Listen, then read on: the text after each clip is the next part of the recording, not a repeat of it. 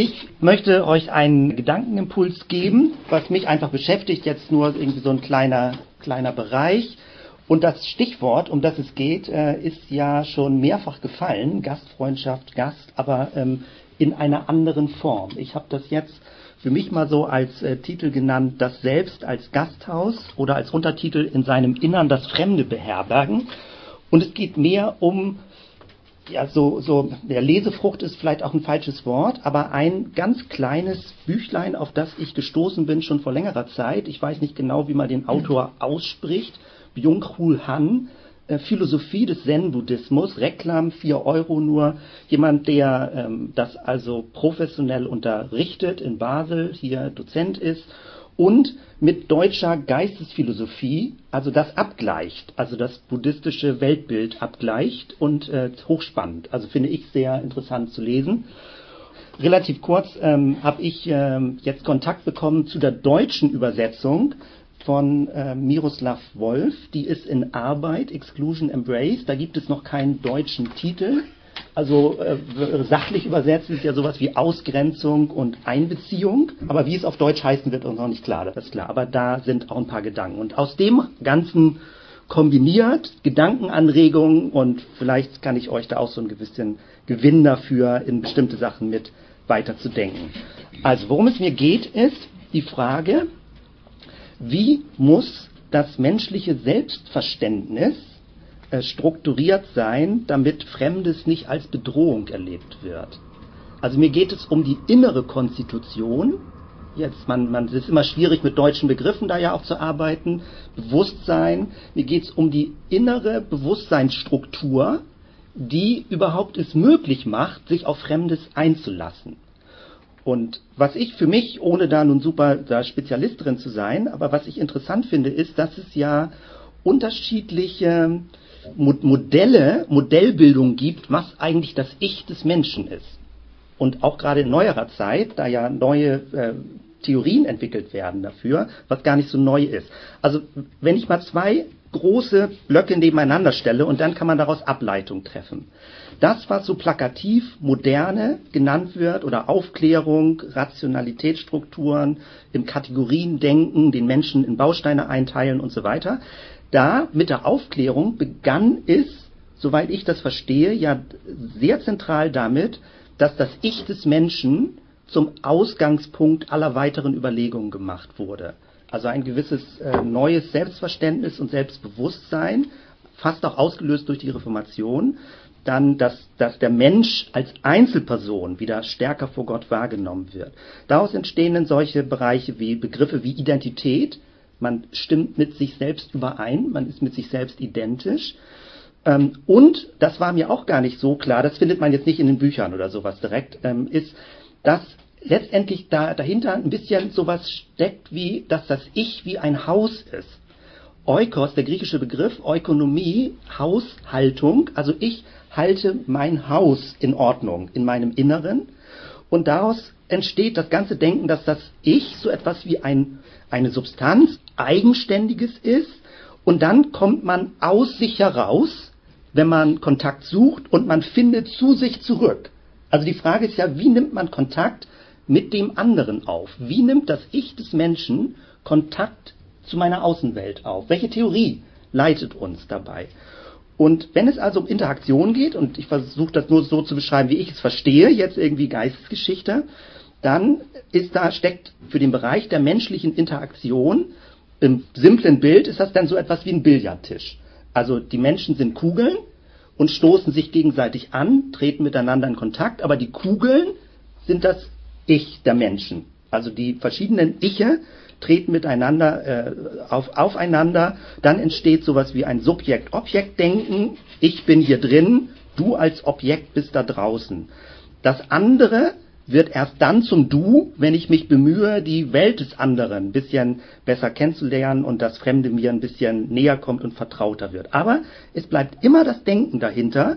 Es gibt ein Innen in mir drin und ich muss aus mir herauskommen, um das Fremde mir vertraut zu machen.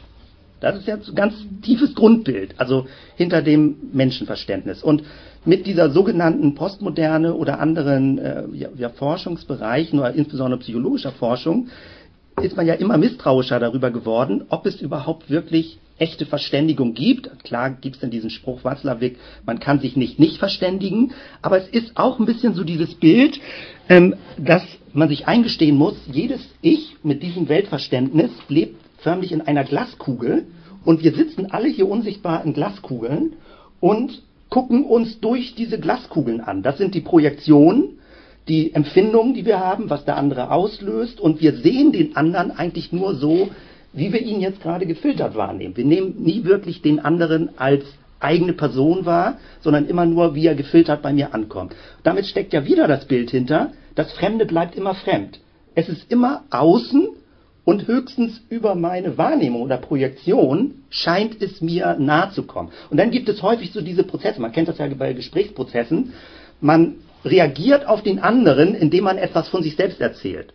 Ähm, das sind diese ganzen Projektionsmechanismen, die hier ablaufen. Man hört dem anderen gar nicht wirklich zu, sondern man nimmt es nur als Sprungbrett, um sich selbst mitteilen zu können diese ganzen Strukturen, die man damit zu tun hat, dass, ähm, dass das Ich also dann gegenüber hat, man kann sich aus seinen Glaskugeln zwar zuwinken, aber letztendlich lebt man in gegenseitigen Projektionen mit seinen Ängsten, mit seinen Missverständnissen, mit den ganzen Kommunikationsstörungen, die dann auftreten, wo Tausende von Seminaren gemacht werden können und womit Leute ihr Geld verdienen.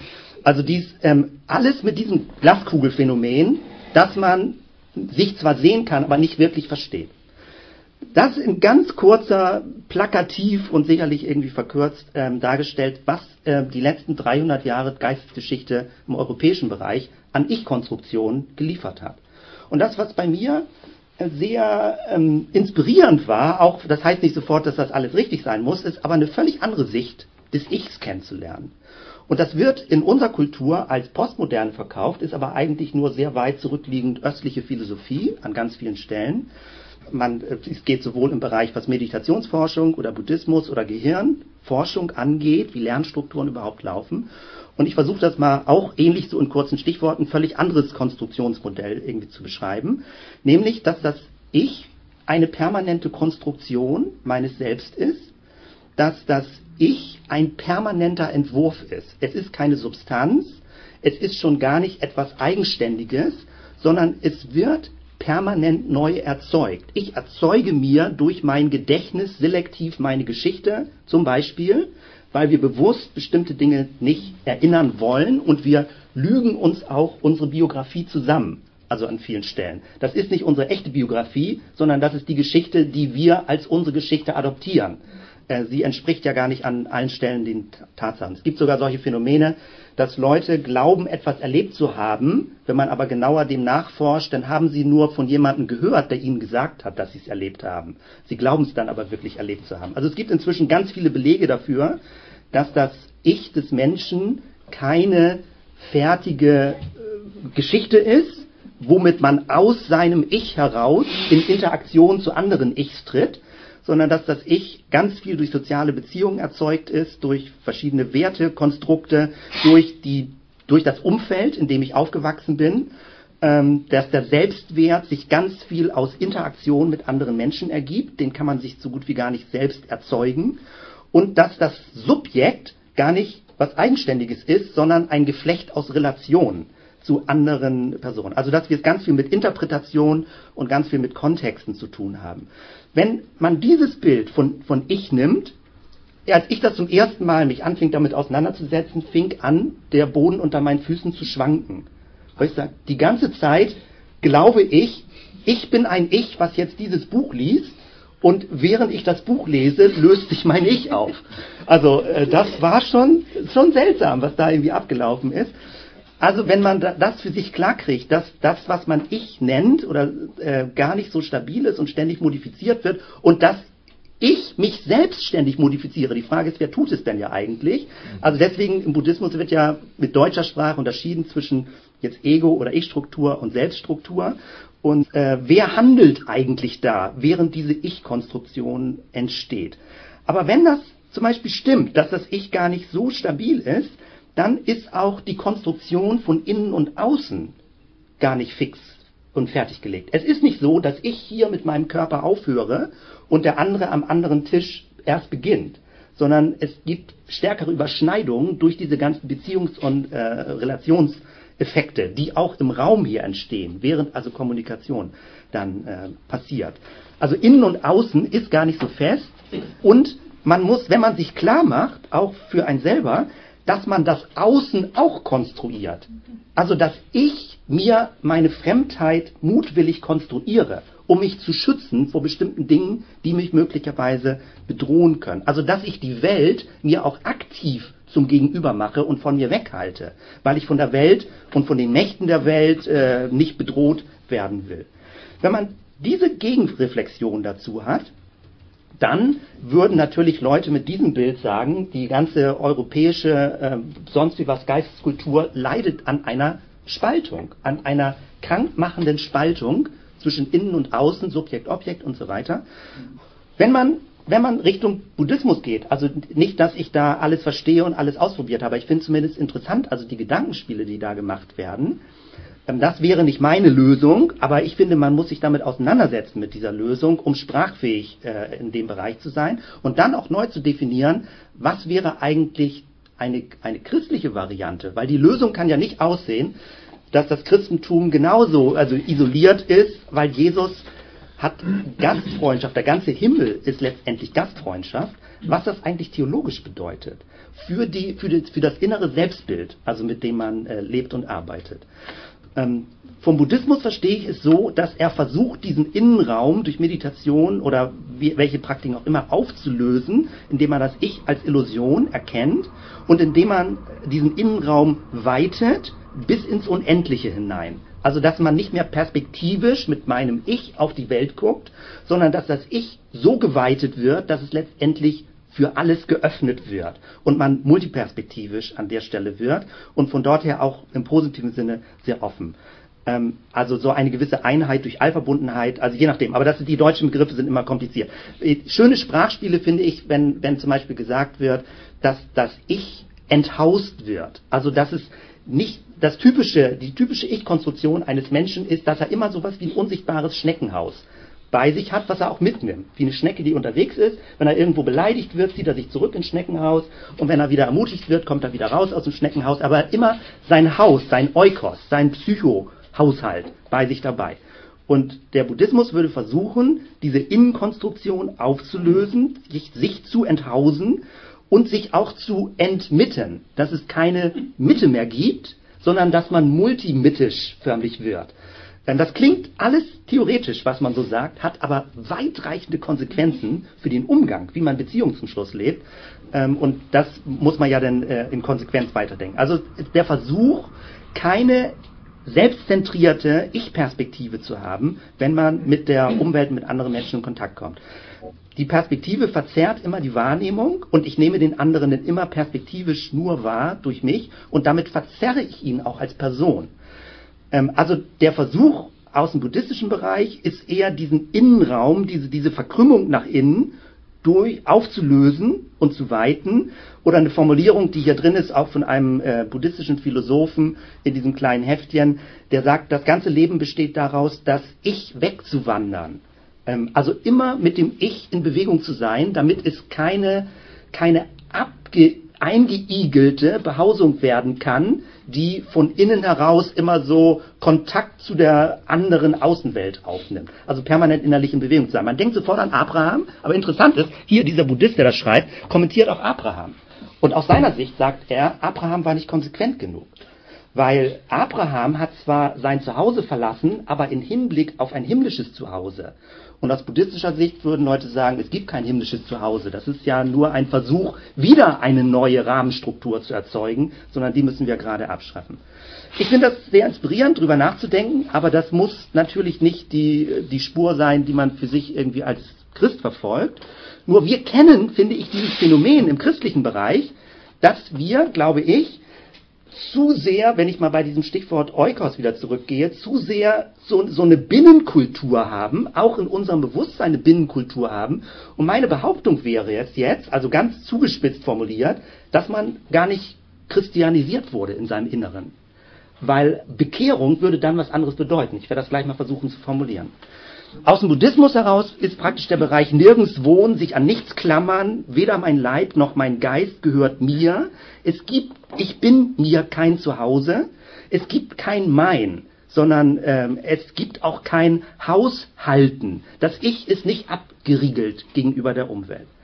Und das ist das eine. Wenn, wenn ich jetzt versuche, mal weiterzugehen, und da äh, sehr Empfehlung, kleine Werbung, äh, auch wenn ich da keinen Anteil dran habe, aber Miroslav Wolf, dieses Buch, was auf Deutsch übersetzt wird, ich habe es bewusst gefragt, ob ich schon mal ein bisschen ein kleines ins deutsche Manuskript reingucken kann, weil Englisch sind mir die Gedankengänge zu schwer und ich mag ungern Buch lesen, also ich lese es kein zweites Mal und wenn ich es dann nicht richtig verstehe, lege ich es beiseite und ist es verbrannt. Das ist doof. Deswegen äh, ist das, das Buch ist super, aber wer mit Englisch ein bisschen schwierig klarkommt, warte auf die deutsche Übersetzung.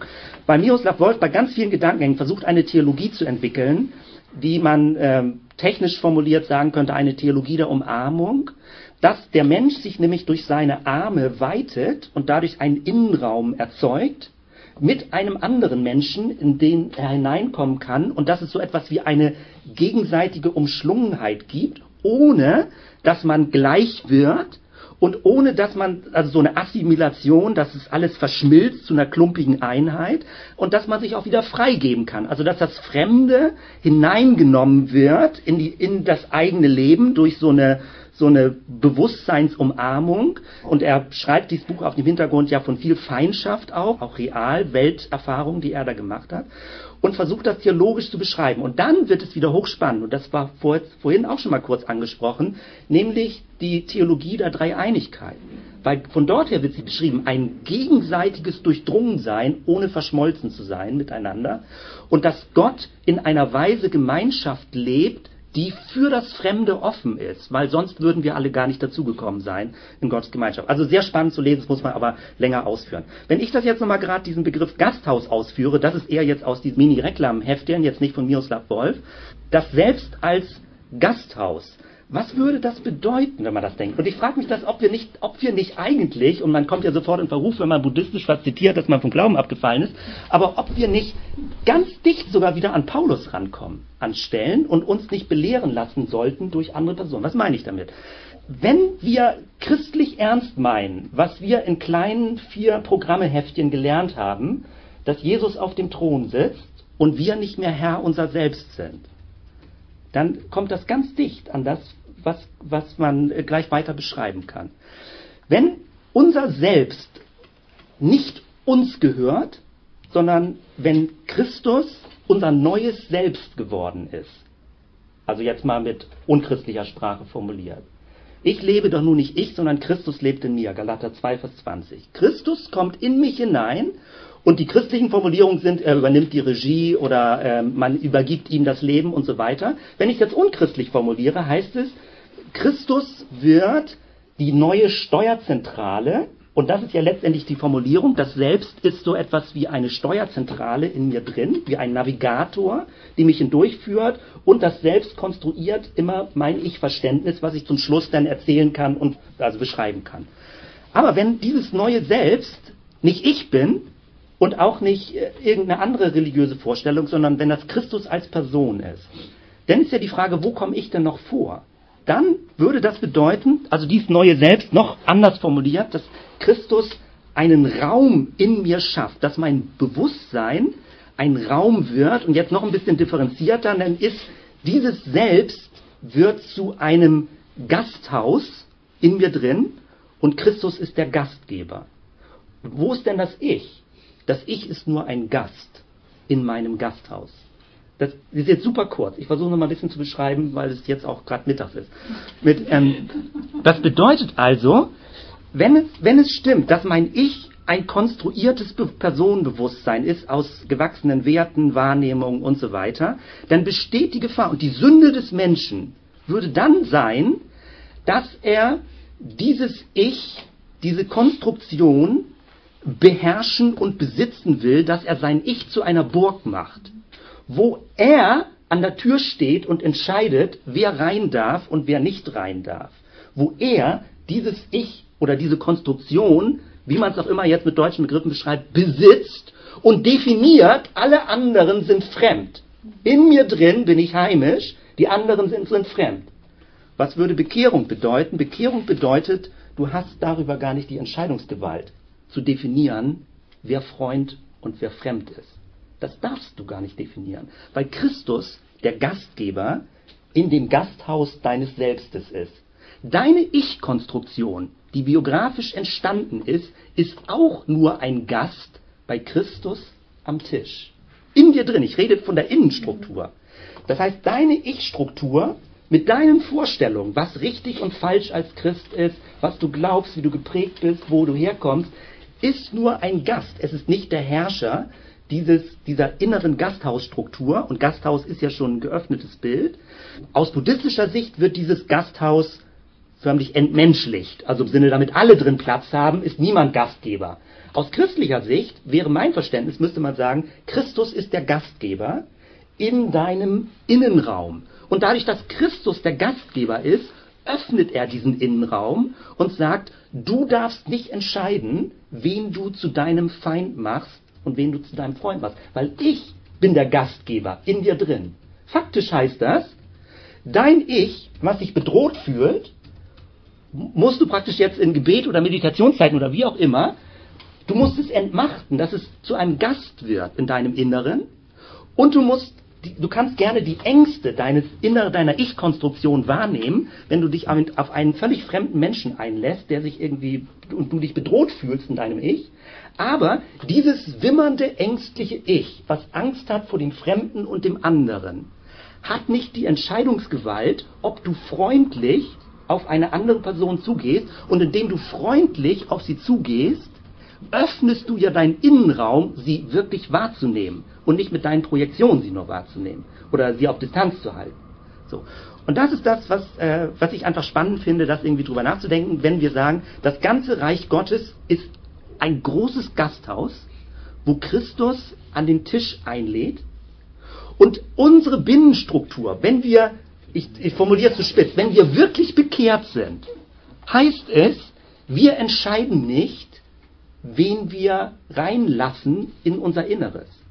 Weil, und das, Miroslav Wolf schreibt das noch ein bisschen mehr aus und sagt, wir brauchen das Fremde, um überhaupt Identität werden zu können. Also das Fremde ist ein Teil unserer selbst. Wir müssen das Fremde von innen her integriert halten und nicht als was außen, was gönnerhaft reingelassen wird, sondern Christus lädt Leute ein und das muss in uns drin förmlich, also wenn wir im Gespräch mit anderen Menschen sind, so, also wo auch immer Leute bedrohlich sind mit ihren Werteinstellungen oder mit kulturellen, Unterschieden, dann ist es in unserem Inneren passiert die Veränderung, dass wir es wahrnehmen, dass wir gehören ja nicht selbst, uns selbst steht in der Bibel. Also wenn wir das ernst nehmen, dann heißt es, wir dürfen unser Innenleben nicht abriegeln, sondern Christus hat die Verfügungsgewalt darüber. Ich drehe jetzt nur noch Kreise und dann mehr, mehr muss man dann auch nicht dazu sagen, um es noch weiter zu beschreiben. Ich hoffe, das ist so ein bisschen deutlich geworden. Und auch wenn das ganz theoretisch ist, für mich ist das extrem wichtig, jetzt in der Art und Weise, wie wir in der Stadt arbeiten, weil ich glaube, man merkt das atmosphärisch, wie innerlich ein Mensch äh, strukturiert ist.